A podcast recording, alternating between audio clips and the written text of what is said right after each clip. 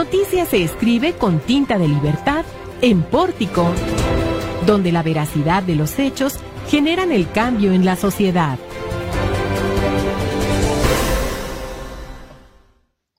Hola, ¿qué tal? Muy buenas tardes. Bienvenidos a Informativo Pórtico. Muchas gracias por su preferencia y sobre todo por la participación diaria que están teniendo en nuestra plataforma digital y por supuesto en nuestras redes sociales. Gracias a ustedes. Informativo Pórtico va creciendo y consolidando una presencia en el área mediática informativa, sobre todo en este escenario que estamos viviendo actualmente en Zacatecas y en México y en el mundo, la pandemia del COVID-19 que nos ha obligado a permanecer en una reclusión o un confinamiento voluntario en nuestras casas. Sea usted bienvenido, sea bienvenida, ya está en informativo pórtico y nos vamos a los titulares de este día con Jesús Roberto de Ávila. Buenas tardes, Jesús Roberto. Buenas tardes, Juan, y buenas tardes a todo el público de este martes 14 de abril del 2020. Y estas son las noticias. Ya son 19 casos de COVID-19 en el estado. Aplicarán código penal a quienes no acaten recomendaciones de salud. Comerciantes de Río Grande fueron detenidos por no acatar cierre de negocios no esenciales. Inseguridad golpea el sector restaurantero. Músicos en Jerez se manifiestan, exigen apoyo del ayuntamiento. Andrés Manuel López Obrador insiste que la revocación de mandato sea en 2021. Cae Morena en preferencias electorales en un 18%. La fase 3 es inevitable. Esta semana se podrá estimar si transmisión de COVID-19 ha reducido, según el subsecretario de Promoción y Prevención de la Salud, Hugo López Gatel. Y en Informativo Pórtico tendremos entrevista con Juan Mendoza, diputado por el PRD, María de la Luz Domínguez Campos, presidenta de la Comisión de Derechos Humanos del Estado de Zacatecas, y la colaboración con Toño Cuevas. Estas son las noticias de este martes. Muy rica la información, así que quédese con nosotros, muy variado, distintos ángulos, distintos escenarios y por supuesto distintos personajes este día en Informativo Pórtico. Pero antes, vamos a darle el panorama sobre el comportamiento del coronavirus en el estado de Zacatecas y Jesús Roberto tiene la información.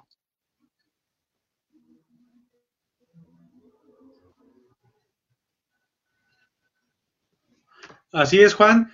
Pues en el corte de las 6 de la tarde de este lunes se confirmó el caso número 19 de COVID en el estado. Se trata de un hombre de 76 años del municipio de Jerez, el cual fue hospitalizado para darle seguimiento a su estado de salud. Con este caso confirmado, Jerez se convierte en el segundo municipio con más casos positivos del COVID-19. Ya son cuatro, mientras Guadalupe se mantiene arriba con seis y la capital Zacatecana únicamente con tres casos. Al corte del día de hoy, de la una de la dos fallecidos y tres recuperados. Cabe destacar que de los 44 casos sospechosos, 14 se encuentran en la zona conurbada de Zacatecas y Guadalupe, que es la zona golpeada por este virus, seguido de Fresnillo con siete casos y Tlaltenango con tres casos sospechosos también. Caramba, pues ese es el, escenario, un escenario que en materia de contingencia sanitaria estamos viviendo en Zacatecas y en Fresnillo también empieza a preocuparse el presidente municipal Saúl Monreal Ávila. Allá incluso están contemplando la necesidad de aplicar el código penal a quienes no acaten las medidas de prevención que establecen las autoridades sanitarias. Y Landy Valle tiene toda la información. Landy, buenas tardes. Hola, ¿qué tal Juan? Muy buenas tardes a ti y a todo el auditorio. Y bueno, pues en efecto, debido al caso omiso de seguir las recomendaciones de la Secretaría de Salud en la emergencia sanitaria del COVID-19, el presidente municipal de Fresnillo, Saúl Monreal Ávila, anunció que se aplicará el Código Penal a los ciudadanos de acuerdo al artículo 158. el cual se refiere a la desobediencia a la autoridad. Este establece que se aplicará de seis meses a dos años de prisión y multa de 20 a 40 cuotas al que, empleando la fuerza, el amago o las amenazas, se oponga a que la autoridad pública o sus agentes ejerzan alguna de sus funciones o resista al cumplimiento de un mandato legítimo ejecutado en forma legal. El mandatario municipal aseguró que es una medida que se tomará en aquellos lugares donde no se acaten las medidas de prevención con el objetivo de que no aumenten los casos en el municipio donde hasta la fecha pues ya se tiene un caso positivo y siete pacientes sospechosos. Y pues bueno, en otro tema, también en el municipio de Fresnillo, eh, otro tema que preocupa es el aumento de la violencia intrafamiliar, ya que pues ha crecido en un 40%, por lo que el mandatario municipal eh, expuso que se va a llevar a cabo apoyo psicológico de manera permanente a través del Instituto de la Mujer y el Sistema para el Desarrollo Integral de la Familia, Juan. Caramba, qué escenario se está complicando cada vez más allá en Fresnillo, Zacatecas. Gracias, Landy. Y en la línea telefónica le agradezco a la presidenta de la Comisión Estatal de Derechos Humanos, a la doctora María de la Luz Domínguez Campos, que acepte esta conversación con nuestro auditorio. Presidenta, buenas tardes. Muy buenas tardes, Juan. Buenas tardes a todo tu auditorio. Presidenta, pues un escenario que nos ha generado otro tipo de problemática en Zacatecas, el COVID-19 en materia de derechos humanos. En este momento tiene la comisión a su cargo algunas quejas de ciudadanos por algunas atribuciones que se han tomado los presidentes municipales y que estén al margen del respeto a los derechos humanos, Presidenta? Bueno, comentarte que momento no se han presentado de manera formal quejas, sin embargo, sí hemos hecho el llamado a todos los presidentes y presidentas municipales para que en la instrumentación de las medidas preventivas y de las acciones extraordinarias para eh, combatir el COVID-19 lo hagan dentro de lo establecido en los acuerdos y decretos emitidos por las autoridades de salud, tanto que lo hagan dentro del marco de la ley, cumpliendo con los derechos humanos y, por supuesto, no exigiéndose del marco de sus atribuciones legales.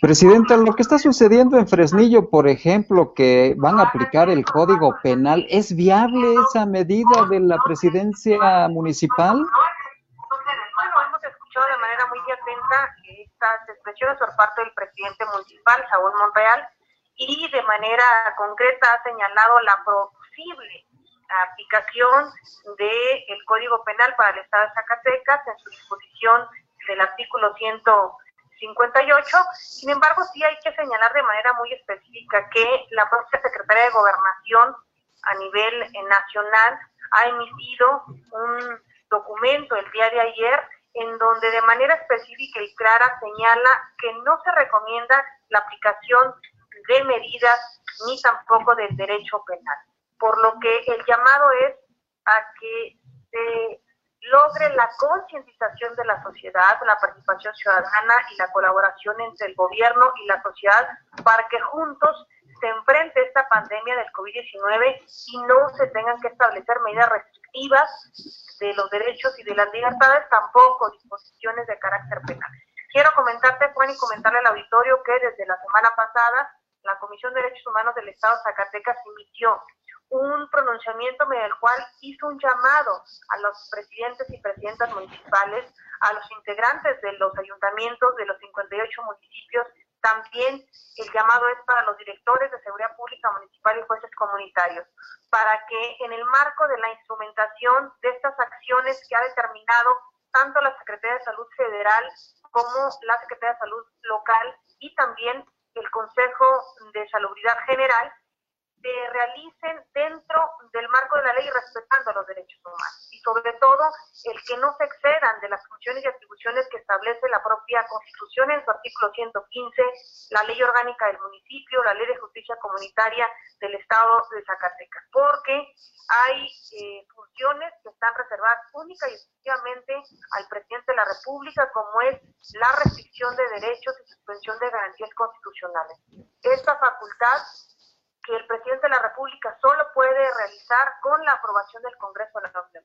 Y de acuerdo a los posicionamientos que ha hecho el gobierno federal a través de diversos secretarios, pues la disposición es a no restringir derechos, sino por el contrario, a lograr la concientización y la participación ciudadana para que juntos se enfrente esta pandemia. Así lo ha señalado de manera particular el propio secretario de Relaciones Exteriores, la secretaria de Gobernación, Olga Sánchez Cordero, de que el gobierno de México le apuesta a la participación ciudadana y no a la restricción de derechos, por supuesto tampoco de libertades fundamentales, y al no haber una determinación del gobierno federal y del presidente de la República, ni los gobernadores de los estados, ni los presidentes municipales pueden restringir derechos, ni tampoco suspender garantías y tampoco pueden emitir estados de excepción o de cualquier otra esa misma naturaleza. Híjole, ¿a qué grado se está llegando, eh, presidente? Estamos conversando con la presidenta de la Comisión Estatal de Derechos Humanos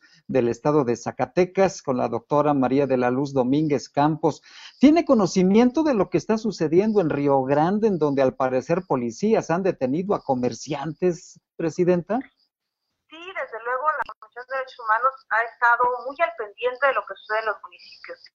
Desde el momento en que se han emitido algunos posicionamientos de presidentes municipales respecto de la imposición o, el establecimiento de algunas acciones, inmediatamente nosotros nos comunicamos con ellos. Fue el caso del municipio de Guadalupe, que incluso tuvimos una reunión con el propio alcalde a efecto de analizar el marco jurídico del municipio y ver hasta dónde pueden llegar las disposiciones y las acciones del municipio de Guadalupe. Igualmente, nos comunicamos con las autoridades del municipio de Jerez para los operativos que iban a realizar el sábado de Gloria, con las autoridades del municipio de Fresnillo también tuvimos comunicación y ayer, en el momento en que conocimos este video transmitido en diversos medios de comunicación digitales del municipio de Río Grande, nos comunicamos con sus autoridades precisamente para señalarles de manera muy clara que los acuerdos y los decretos que se han publicado por parte del gobierno federal en el diario oficial de la federación establecen con toda puntualidad que las medidas preventivas, tanto de la jornada de sana distancia como las medidas eh, relativas a la higiene y las medidas extraordinarias, deben realizarse dentro del marco del respeto a los derechos humanos y que de ninguna manera es aceptable, sino por el contrario es absolutamente reprobable que se lleven a cabo actos de autoridad arbitrarios, ilegales, que afecten derechos humanos como el acontecido el día de ayer en el municipio de Río Grande. Presidenta, le agradezco que haya aceptado esta comunicación con nuestro auditorio y finalmente preguntarle si amerita una recomendación el presidente de Río Grande.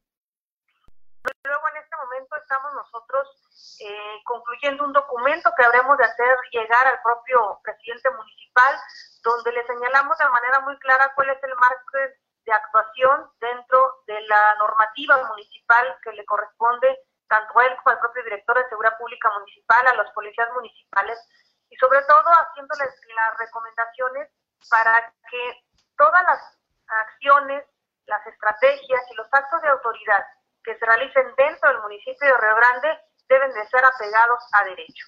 No pueden ser ilegales, arbitrarios, tampoco pueden existir abusos, atropellos, excesos o afectaciones a la dignidad humana, derechos y libertades de los habitantes del municipio de Río Grande, tampoco de los visitantes, y por el contrario tienen que ajustar estas determinaciones, acciones o actos de autoridad a la ley, al Estado de Derecho y al respeto absoluto a los derechos humanos.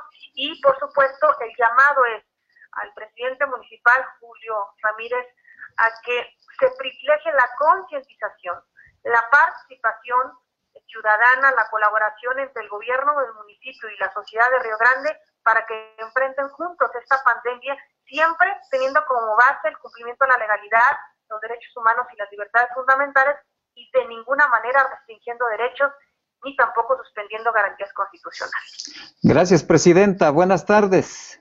Buenas es la presidenta de la Comisión Estatal de Derechos Humanos, María de la Luz Domínguez Campos, y sobre este episodio que hemos comentado ya y que ameritará una recomendación, Jesús, tienes información precisamente sobre este video de lo que sucedió en Río Grande, Zacatecas. Así es, Juan, pues bueno, eh, emitió un video en redes sociales en el cual se, se, podía distinguir que policías municipales detenían a comerciantes de, de Río Grande y precisamente la detención se hizo por no acatar las normas al cierre de negocios no esenciales ante la emergencia sanitaria que se vive en el estado. Por ello se procedió contra los infractores, admitió el presidente municipal de Río Grande, Julio Ramírez López.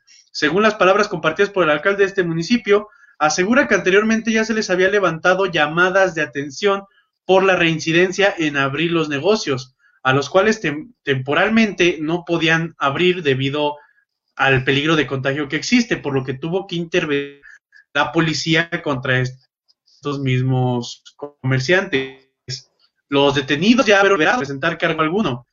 Además, según el alcalde, se comprometieron a no abrir nuevamente los negocios para evitar la propagación del virus. Igualmente, en el cabildo se acordó que los que a partir próximo viernes, pues los comerciantes puedan volver a abrir precisamente para atender sus necesidades económicas. Y pues como lo podemos ver en pantalla, pues fueron varios policías los que hicieron esta detención y sí, aceptó el presidente municipal de Río Grande que absolutamente, como se puede ver en imágenes, pues fueron arbitrarias y fue un desmedido de la fuerza el que utilizaron una persona que después, pues, al parecer, por las acciones del presidente municipal, se convirtieron en más de una detención. Bien, pues caramba, están entrando en desesperación algunos alcaldes de ahí que se tomen este tipo de medidas restrictivas y también violatorias de, de los derechos humanos. Y es que hay mucho nerviosismo ya entre algunas demarcaciones, entre algunos alcaldes en algunas demarcaciones municipales, porque muchos ciudadanos no hacen caso, no cuidan la sana distancia y tampoco la norma sanitaria para evitar contagios por coronavirus.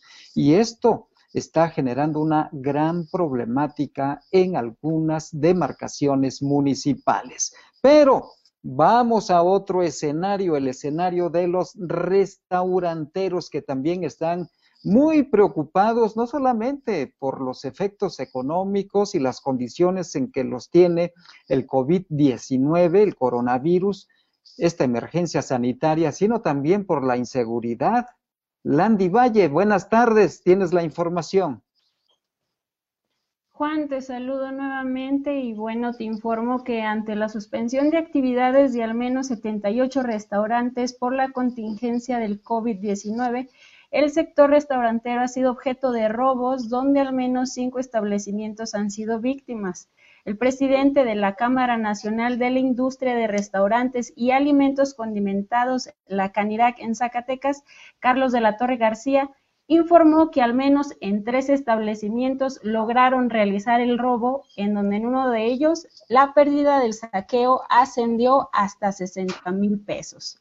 En este contexto, Carlos de la Torre comentó que los empresarios de este sector se organizaron y contrataron seguridad privada con el fin de que se realicen rondines en los negocios que permanecen cerrados donde hasta el momento se han sumado a esta iniciativa solo 40 restauranteros. Asimismo, agregó que se tiene la coordinación con autoridades municipales y estatales.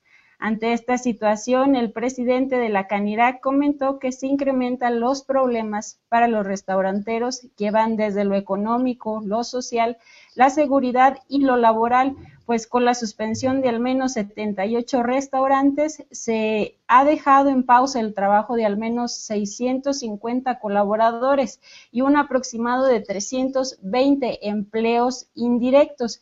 Y bueno, pues en esta situación que pega a nivel nacional por esta contingencia, eh, se ha difundido un video donde se pide al gobierno federal pues que realice una prórroga en el pago de algunos impuestos y algunos servicios. Y me gustaría compartirte un fragmento de la entrevista que le realizamos al presidente de la Canirac aquí en Zacatecas.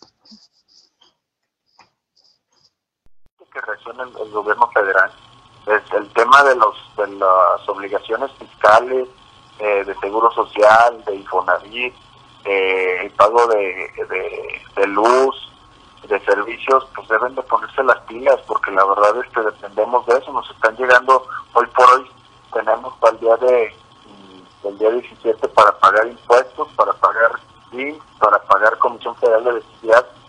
¿Y cómo vamos a hacerlo si tenemos ya casi eh, treinta y tantos días cerrados algunos eh, negocios? O sea, no tenemos ingresos.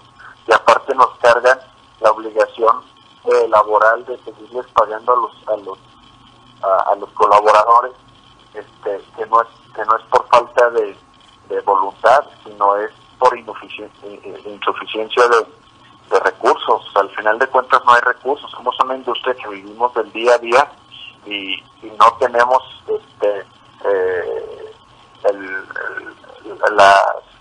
los montos económicos para salir a, esto, a, esta, esta crisis que cada día nos, pide más y más. Y la verdad es que, pues no, ya no dan, ya, ya, no dan los números, ya no dan nuestra realidad. Entonces urge, urge que el gobierno federal empiece a, no estamos pidiendo eh, algo que, se, que, no se malinterpreten, no es con donación, es una prórroga de, pagos en, en Infonavit, en y bueno, pues esto fue algo de lo que de lo que nos comentó Carlos de la Torre, el presidente de la Canirac aquí en Zacatecas, que sin duda pues es un tema que les preocupa debido a que es la industria que gana el día y de esta manera pues no no se van a poder recuperar de manera rápida y además el número de empleos que se están que están en pausa hasta el momento pues sí es un número considerable, Juan. Sí, hombre, caramba, qué situación tan difícil está viviendo el sector empresarial que por cierto, a nivel pues regional en este momento están impulsando un amparo. Hay una información que hoy publica el periódico El Economista en su sitio web que dice lo siguiente, la Procuraduría Fiscal de la Federación informó que impugnará un amparo que se presentó en San Luis Potosí, en donde una empresa pide al presidente Andrés Manuel López Obrador presentar medidas para condonar, eximir o prorrogar el pago de impuestos por la contingencia sanitaria del coronavirus COVID-19. Este amparo fue presentado el pasado 3 de abril, promovido por Cano Soto y Asociados, Sociedad Anónima de Capital Variable, por conducto de su representante legal Gabriel Alan Salazar Soto, en el juzgado tercero de distrito en el estado de San Luis Potosí, bajo el número 293 diagonal 2020, en contra, escuche usted esto, de actos del presidente constitucional de los Estados Unidos mexicanos y otras autoridades. Sobre esto vamos a analizarlo con detenimiento mañana. Mañana así que no se pierda este análisis que haremos en Pórtico sobre el amparo que promueve un sector empresarial en San Luis Potosí. Mientras tanto, Vamos a Jerez, porque también en Jerez no hubo la cabalgata jerezana del sábado de gloria, pero sí hay protestas y hay movilización, Jesús de Ávila. Así es, Juan. Bueno, pues más de 30 músicos entre mariachis y tamborazos se manifestaron en la presidencia municipal de Jerez para exigir apoyo en esta emergencia sanitaria por el COVID-19 sin sustento, como por ejemplo el pasado sábado de Gloria, el cual no tuvieron trabajo, pues esta festividad internacional por decisión de evitar contagios, precisamente por este, este virus que los mundos sobre la primera María fueron atendidos por autoridades del ayuntamiento, estaban tocando música para pensar extra, extra señalaron que son alrededor de 500 familias que viven de este, de este el ayuntamiento les ofreció alimentario como, eh, como primera instancia para afrontar esta crisis. Además, pidieron audiencia con el alcalde para que sus propuestas en materia económica. Bien, pues qué situación también difícil allá en la tierra de Ramón López Velarde, el bardo jerezano, autor de La Suave Patria, y una situación muy difícil está complicando cada vez más los músicos pues prácticamente viven del turismo que visita este pueblo mágico de Jerez, precioso, por supuesto, pero afectado en este momento por la contingencia sanitaria. Ya se manifiestan, piden apoyo al presidente municipal de extracción panista allá en Jerez. Vamos a ver si la presidencia municipal les tiende algún, algún apoyo, de qué manera y estaremos atentos para darle seguimiento a esta información. Mientras tanto, vamos a ver qué está sucediendo en el ámbito nacional, porque también ahí se está moviendo el pandero muy fuerte con la revocación de mandato que quiere modificar Andrés Manuel López Obrador. Araceli Martínez, buenas tardes. Hola Juan, muy buenas tardes a ti y a la audiencia que esta tarde nos acompaña. Y es importante la información de hoy que te traigo porque la aprobación del partido Morena tuvo una caída dramática del 18% en las preferencias de los electores mexicanos, según una encuesta realizada por el periódico El Financiero. Registra 15 puntos menos que en enero pasado, cuando tenía el 33%. También una baja de 28 puntos menos que el nivel máximo de apoyo que alcanzaron a tener los primeros meses del gobierno del presidente López Obrador, la cual registró un 46%. La más reciente encuesta nacional, hecha de manera telefónica de El Financiero, realizada a 820 adultos en el mes de marzo, señala que si el día de hoy se realizaran las elecciones, el 59% no apoyaría a ningún partido o no sabría por quién votar, mientras que los dos principales partidos de oposición suman igualmente 18% de las preferencias, al igual que Morena, es decir, 10% de PAN y 8% el PRI. Aunque, aunque una alianza entre estos dos partidos no sumaría aritméticamente su apoyo, porque por, aunque por primera vez Morena se encuentra en un virtual empate desde el inicio de la actual administración del presidente López Obrador, sin embargo, según este medio de comunicación, el partido del presidente se mantiene como primera fuerza, toda vez que los ciudadanos no han descartado de Morena y no han trasladado su apoyo a ningún otro de los partidos políticos, sino que no saben por quién votar, ¿no? Existe esa indecisión. Apenas en el mes de febrero, según unos sondeos realizados por Consulta Mitowski, la proyección electoral 2021 ubicaba a Morena como la fuerza más robusta en el que al menos en 15 entidades con procesos estatales que se desarrollarían el año próximo eh, estaban con fuerza, aunque en nueve presentaban dificultades con su oposición PAN y PRI.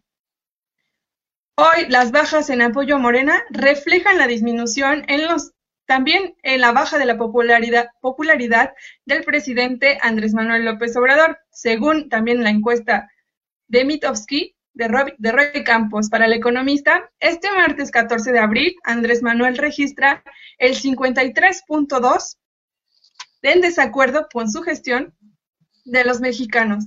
A un año de que se inició esta medición diaria de AMLO Tracking Poll, la aprobación parece prácticamente 20 puntos menos que el 14 de abril del año pasado.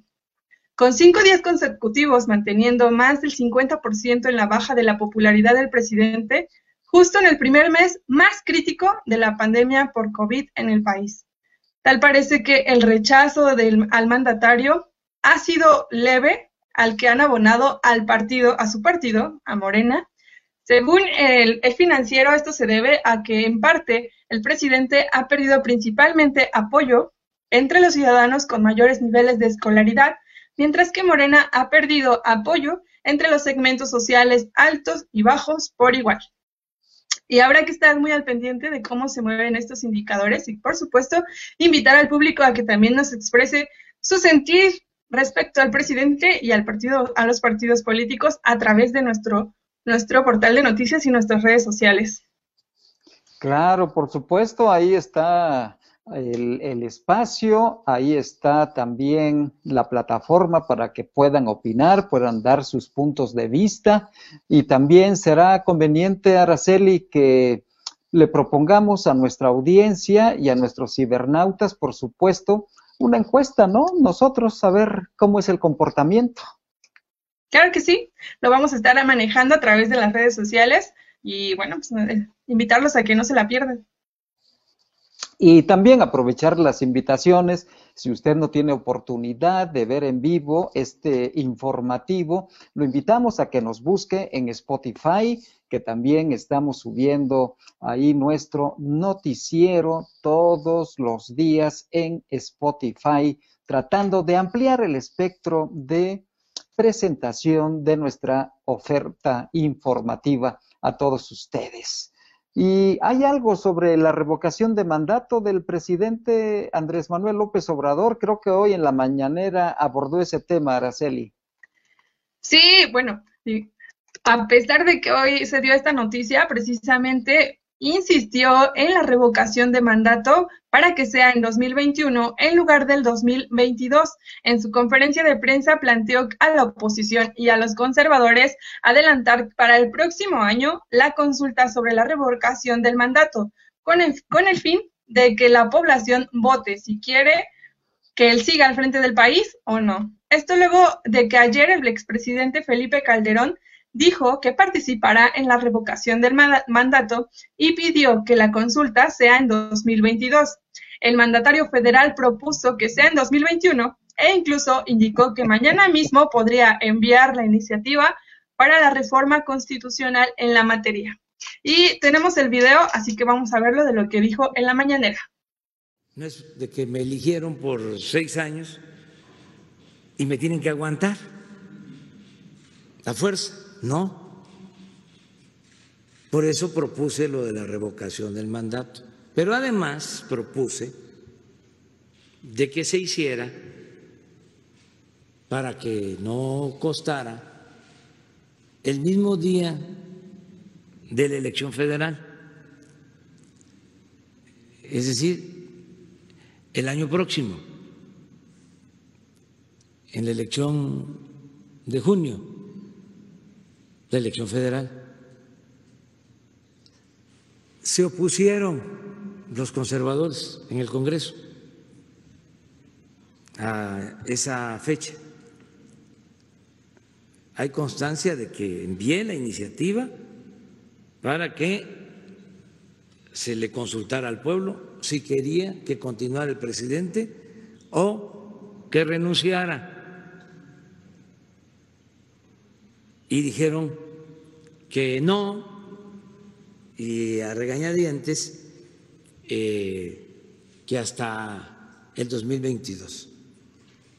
¿Qué les ofrezco a los conservadores? Con todo respeto, para que sea el pueblo de manera pacífica el que decida. Les ofrezco adelantar la fecha que la revocación del mandato no sea hasta el 22, que la hagamos aprovechando que van a haber las elecciones el mismo día. Es una tarjeta adicional. Se va a votar por diputados, por autoridades locales, por gobernadores, porque van a haber cambios en los estados y una boleta. ¿Quieres que continúe el presidente o que renuncie? Es importante mencionar que, sin decir nombre, aludió al expresado también por el presidente, mm, por el expresidente Calderón y dijo que un grupo eh, se estaba formando para atacar su gobierno y bueno, también les invitó a participar eh, para esta revocación del mandato y agregó que ellos o sea, el, Morena llegó por convicción y por su lucha de, principios y por ideales y no por un cargo. Y bueno, en este sentido reiteró que la ciudadanía no tiene por qué tolerar que un mandatario permanezca en el cargo si no desea que siga al frente del mismo y dijo que los conservadores en el Congreso ellos mismos se opusieron a esta fecha. Y no, se, no pudieron esperarse más porque sobre esto los panistas ya dieron su, postura al respecto. En un comunicado, los senadores del Partido Acción Nacional pidieron que el presidente Andrés Manuel López Obrador se concentre en la atención de la emergencia sanitaria por COVID-19 y dejar de preocuparse por las elecciones del 2021. Mm, o sea que ellos sí quieren que sea en el 2021, pero pues le dicen que se preocupe por la situación que se vive actualmente. E insistieron que urge legislar para que el Senado apruebe medidas económicas de manera de, de emergencia sanitaria, de salud y economía. Y bueno, los panistas señalaron que el presidente debe de dejar de preocuparse, como ya te decía, y darle a los mexicanos lo que necesitan hoy, aliviar su salud, proteger sus empleos y su ingreso. Así es como se lee en el comunicado que dirigieron esta tarde después de la declaración del presidente Andrés Manuel López Obrador en la mañanera. Es que también aquí hay un factor que es muy importante. El presidente quiere estar en la boleta del 2021. O sea, eso desde un principio él lo planteó así. Pero se vinieron todos los cuestionamientos, hubo resistencias y se modificó la fecha. Y ahora, dentro de la crisis de la pandemia, está nuevamente impulsando lo que desde origen él ha querido, aparecer en las boletas de las elecciones del 2021. Eso es lo de fondo. La pandemia tal parece que al presidente no le preocupa mucho, no está concentrado y de hecho sus actos así lo demuestran. Él no guarda la sana distancia, él no cuida la norma eh, de prevención higiénica, o sea, no, él está en otro tema, el tema político. Eso es lo que le interesa al presidente López Obrador siempre en este momento quiere a toda costa, pase sobre lo que pase la mayoría en el Congreso, que sea abrumadoramente la mayoría, que tenga mayoría calificada, no solamente mayoría simple, y además en el Senado de la República, en la Cámara Alta. Eso es lo de fondo, eso es lo que busca y ahí va a estar trabajando todo este año el presidente de la República, y si no, de mí se acuerdan, a ver cuál es el resultado. Hay, hay otro tema también, si me permite, Araceli, hay otro tema que también es muy importante y es precisamente el, el tema de gobernadores de acción nacional que están presentando también una preocupación por la pandemia lo que está sucediendo en los estados de la República y particularmente en los de ellos. Y si tenemos listo este video que compartieron en su en una red social de Twitter, ahí ellos plantean esta preocupación. Lo invito, vamos a escucharlos también. Es importante conocer la realidad del país, saber qué contamos en camas, en mascarillas o en ventiladores la movilidad de las personas continúa y esto para todos los estados es preocupante.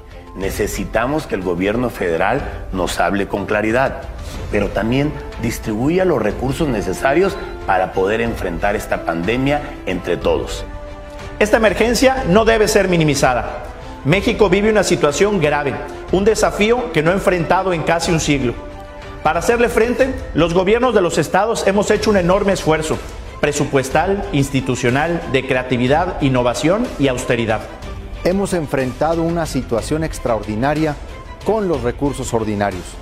El peso real de atender la emergencia de salud sigue recayendo en los sistemas estatales que de no haber actuado con oportunidad, responsabilidad, eficiencia y solidaridad, habría agudizado la crisis que sufren las familias.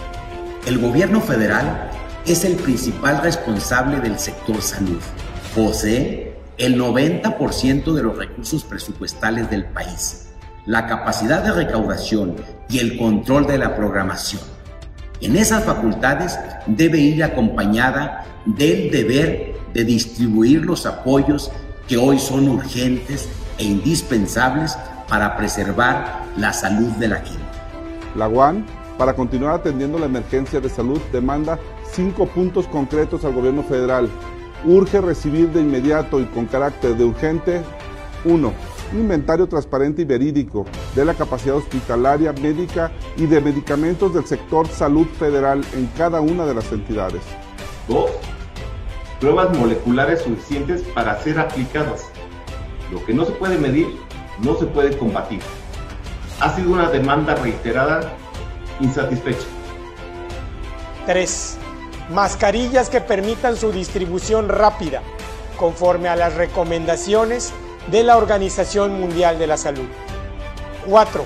Ventiladores suficientes que nos permitan reforzar la atención a pacientes graves. Presupuestos extraordinarios etiquetados para cubrir la atención ejercida y por ejercer de la pandemia del coronavirus. Hasta el momento, los estados han recibido lo que por ley les corresponde y que tenían programado para su operación normal. Y estos ya estaban comprometidos. No hemos recibido ni un solo recurso extraordinario. Lo subrayamos sin paliativos. De no atenderse esas peticiones urgentes, los sistemas estatales colapsarán. Por el bien de México, esperamos atención y solución a nuestras demandas. Y por cierto, Araceli, tienes información sobre este tema de la pandemia con el subsecretario de la Secretaría de Salubridad.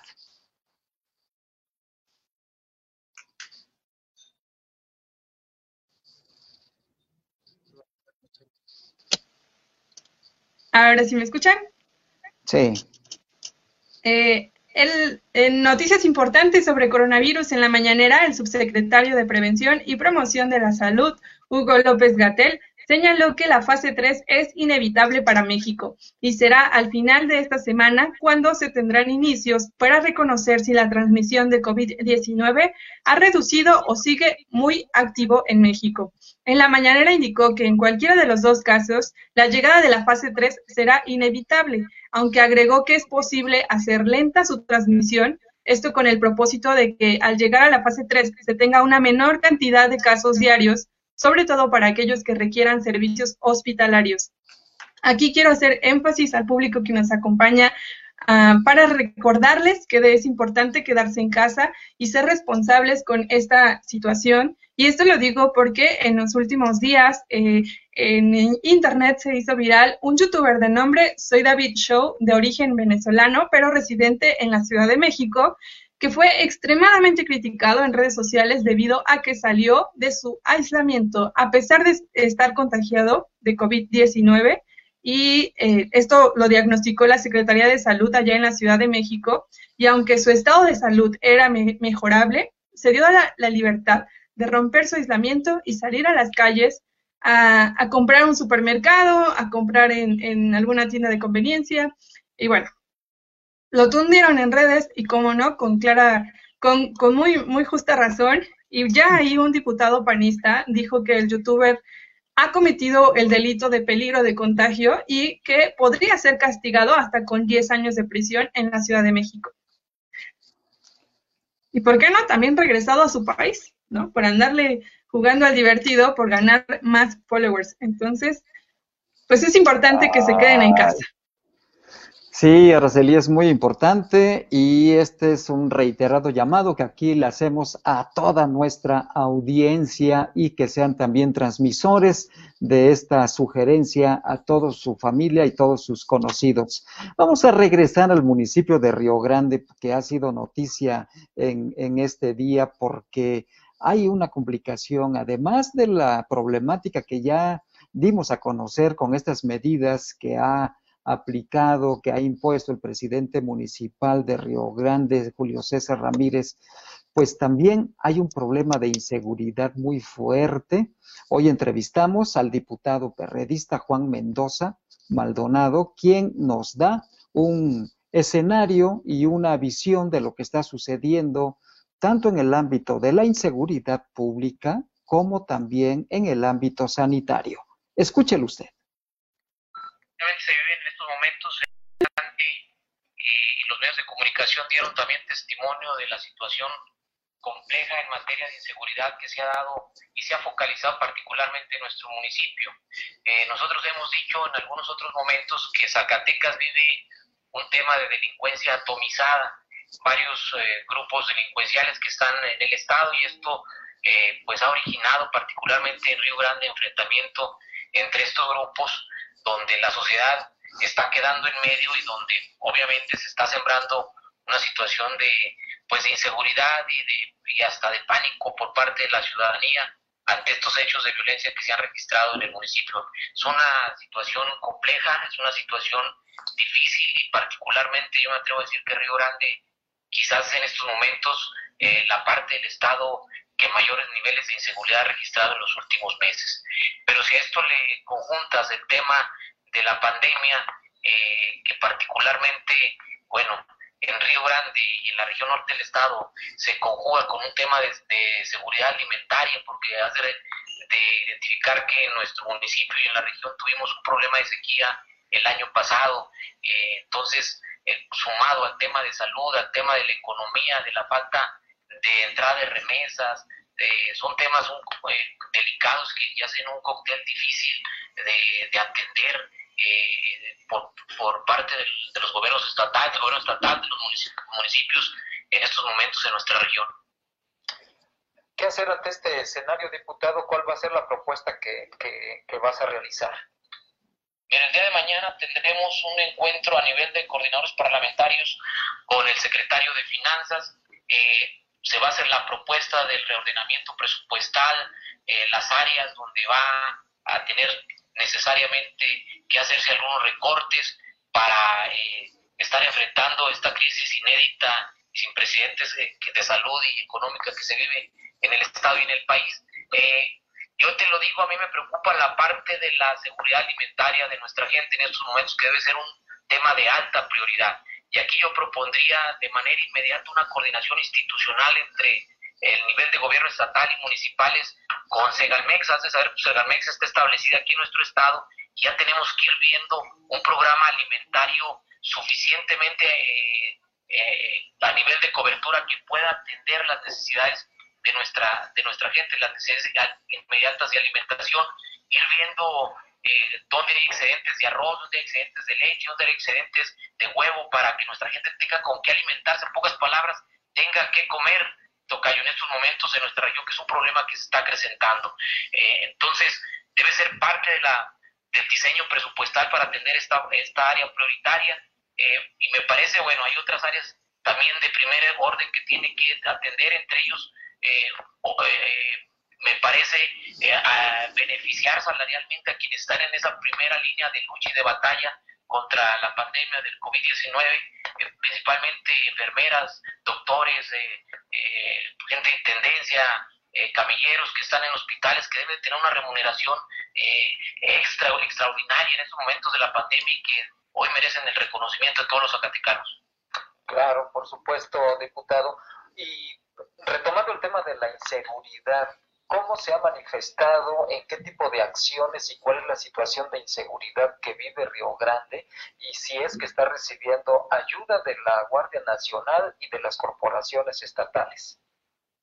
nosotros hemos hecho allí hincapié, noto, eh, te lo dijo en el caso de la Guardia Nacional, eh, poca incidencia en el tema del, del combate al fenómeno delincuencial. Eh, yo lo he puesto de relieve, lo pongo otra vez aquí con énfasis en el caso de Río Grande. Hay una coordinación de la Guardia Nacional, un cuartel aquí en nuestro municipio que sumado a la unirse que tenemos de, eh, del gobierno estatal, de la Policía Estatal Preventiva y las mismas policías preventivas municipales, pues deberían en número cuantitativamente incidir en reducir este fenómeno delincuencial que se ha agudizado de manera exponencial en Río Grande. Entonces, yo hago un llamado eh, también firme, en este caso a la Guardia Nacional, eh, a que eh, ahora sí que incremente sus niveles de patrullaje, de coordinación, de mantener una política de combate importante y cualitativamente interesante en la región, porque no lo hemos sentido. Yo preguntaba hace unos mesa el tema de las puestas a disposición que tenga la Guardia Nacional registradas en el Ministerio Público.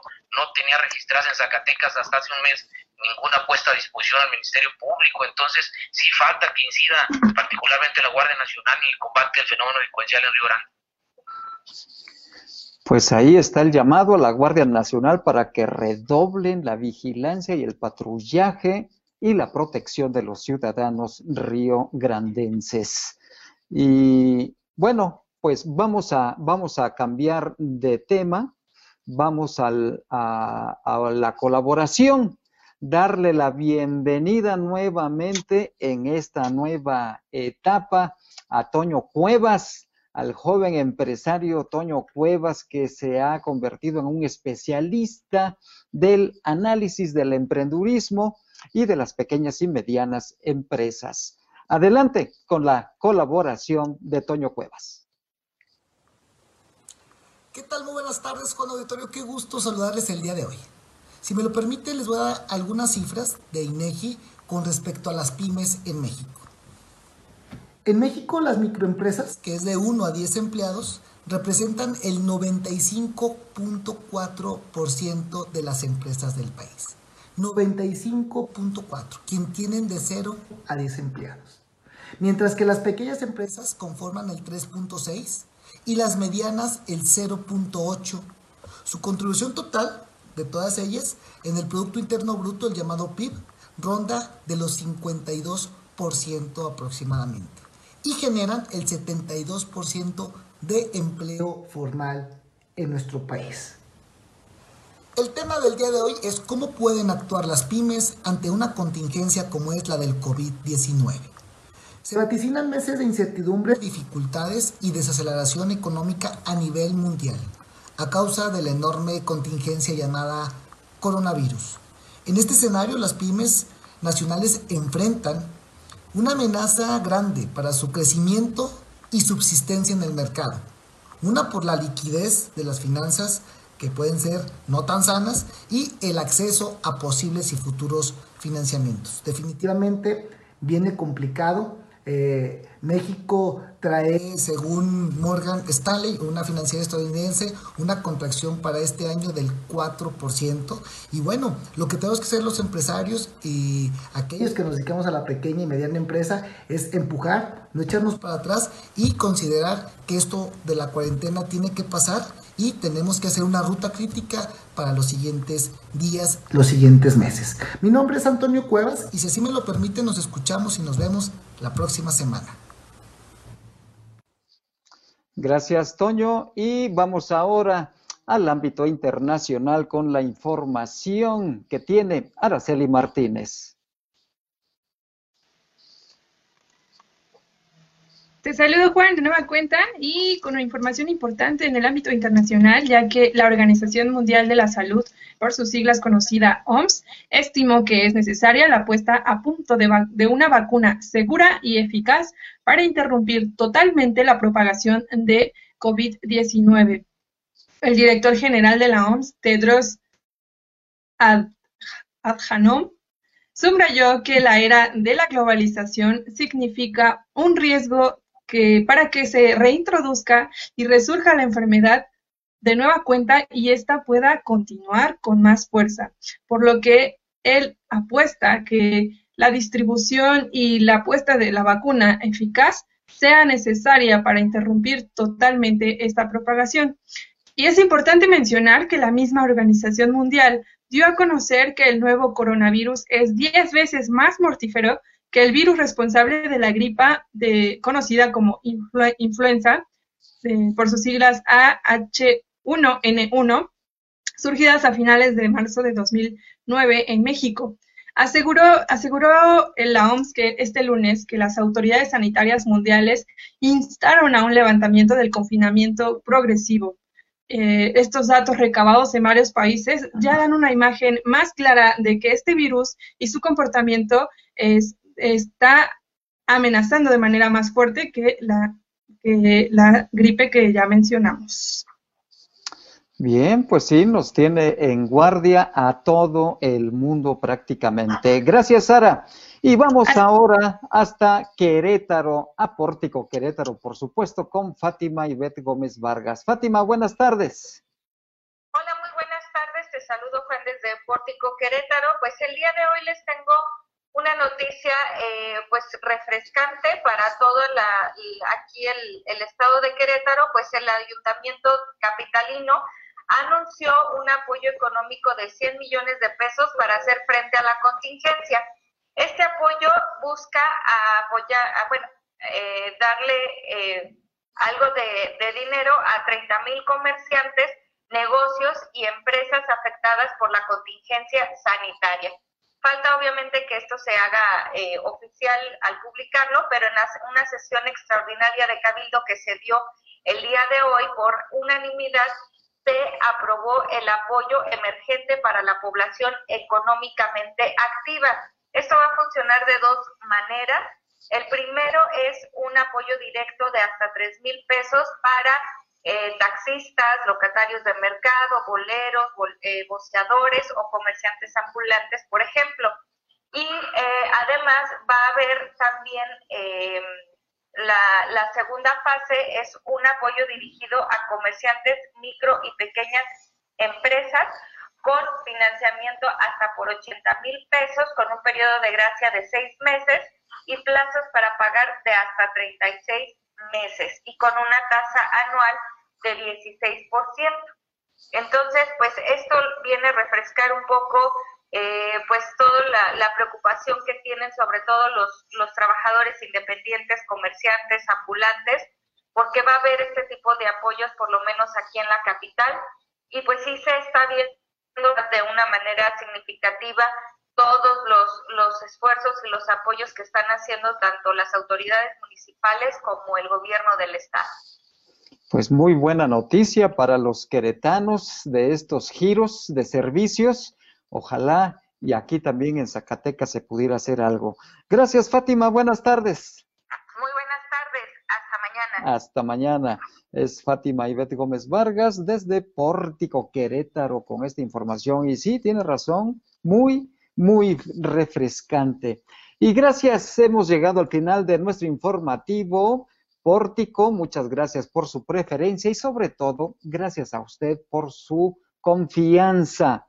Por supuesto, gracias al equipo de trabajo que hace realidad este aporte informativo, gracias a Araceli Martínez, a Landy Valle, a Jesús Roberto de Ávila y por supuesto a nuestro gurú cibernético, a Omar Reyes. Soy Juan Gómez.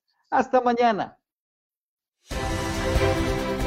Noticia se escribe con tinta de libertad en Pórtico, donde la veracidad de los hechos generan el cambio en la sociedad.